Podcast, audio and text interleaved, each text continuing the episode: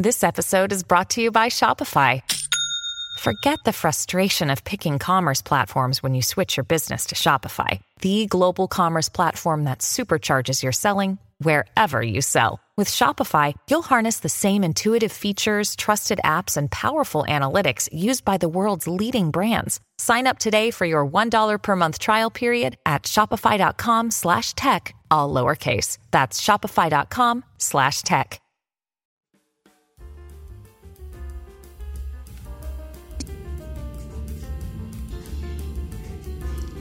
Al día con Tribunito por la mañana.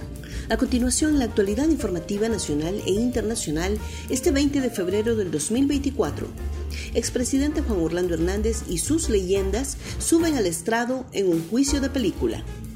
Como se ha pintado el juicio al expresidente hondureño Juan Orlando Hernández desde que fue extraditado en marzo del 2022, cada una de las partes tiene listos sus argumentos. Él se declaró inocente desde el principio y víctima de una conspiración de los capos que su gobierno extraditó con relatos falsos para reducir sus penas. La DEA, en cambio, lo acusa, en el mejor de los casos, de que el conspirador es él, un maestro del engaño que detrás de esa fachada de luchador incansable contra los varones de la droga había un estratega extraditando a cuantos capos pudo para protegerse él y a sus socios. Conforme al procedimiento estadounidense, lo que suceda a partir de hoy en la sala depende de a quién le crea el jurado.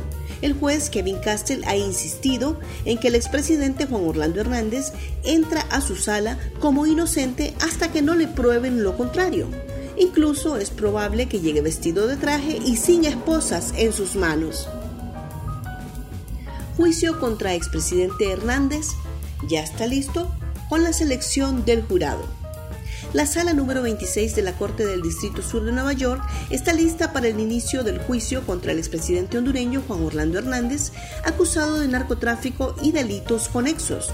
El ambiente en la Corte es similar al de una película, expectante, con personas de diferentes sectores de la sociedad hondureña y de la región siguiendo de cerca el proceso. Hondureños residentes en Estados Unidos se han congregado desde temprano en las afueras del tribunal buscando un asiento en la sala donde se seleccionará al jurado. Ana García de Hernández envía mensaje de fe y esperanza antes del juicio contra su esposo.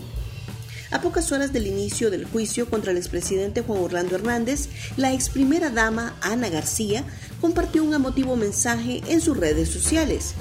En el mensaje publicado a las 4 de la mañana, García de Hernández bendice la vida de su esposo y expresa su confianza en su inocencia. Bendigo en este día la vida de mi esposo Juan Orlando Hernández, escribió.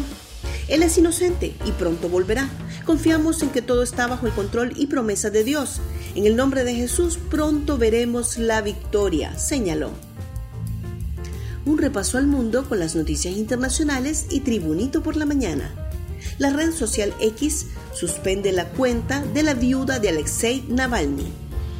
La red social X suspendió este martes la recién creada cuenta de Julia Navalnaya, la viuda del opositor Alexei Navalny, fallecido la semana pasada en una prisión rusa. Al intentar abrir la cuenta, reunió a casi 100.000 seguidores en 24 horas, aparece el mensaje de cuenta suspendida por violación de las reglas de la red social sin ofrecer más detalles.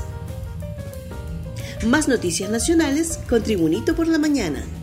Paralizadas rutas del transporte por flagelo de la extorsión.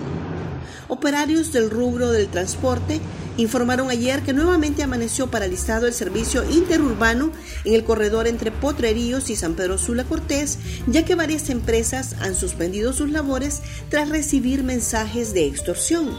Los informes recientes indican que varios grupos de criminales exigen sumas exorbitantes de hasta 200.000 empiras para no atentar contra la seguridad de las empresas y sus operadores extraditan a Miguel Alfredo Erazo Lazo a Costa Rica por delitos de narcotráfico. Honduras procedió a la extradición de Miguel Alfredo Erazo Lazo, quien era referido... Perdón, esta la voy a repetir. extraditan a Miguel Alfredo Erazo Lazo a Costa Rica por delitos de narcotráfico. Honduras procedió a la extradición de Miguel Alfredo Erazolazo, quien era requerido por el gobierno de Costa Rica por su presunta implicación en delitos relacionados con el narcotráfico. Esta acción eleva a 41 el número de hondureños extraditados desde el año 2014. Erazolazo originario de Honduras, se encontraba cumpliendo arresto provisional en la Penitenciaría Nacional cuando fue trasladado, esta la voy a repetir, es que me traba la lengua, ok, la repito otra vez. Extraditan a Miguel Alfredo Erazo Lazo a Costa Rica por delitos de narcotráfico. Honduras procedió a la extradición de Miguel Alfredo Erazo Lazo, quien era requerido por el gobierno de Costa Rica por su presunta implicación en delitos relacionados con el narcotráfico. Esta acción eleva a 41 el número de hondureños extraditados desde el año 2014. Erazo Lazo originario de Honduras, se encontraba cumpliendo arresto provisional en la Penitenciaría Nacional cuando fue trasladado bajo estrictas medidas de seguridad hacia el Aeropuerto Internacional de Palmerola, desde donde será llevado a Costa Rica. Liga Nacional oficializa candidatos a mejor técnico del Apertura y Clausura 2023 un día antes de la gala de la Liga Profesional de las premiaciones del torneo Apertura 2022-2023 y Clausura 2022-2023, anunció los candidatos al MVP. No, está mal redactada esta nota. Está mal redactada. Hasta aquí voy a llegar el, el texto y después les mando el otro audio.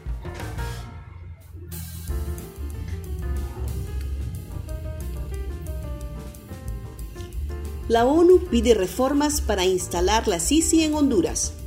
La exministra de Finanzas, Ritzi Moncada, confirmó que la Organización de las Naciones Unidas, ONU, rechazó la propuesta hecha por el gobierno de Honduras respecto a los acuerdos para la instalación de la Comisión Internacional contra la Impunidad en Honduras, Sisi.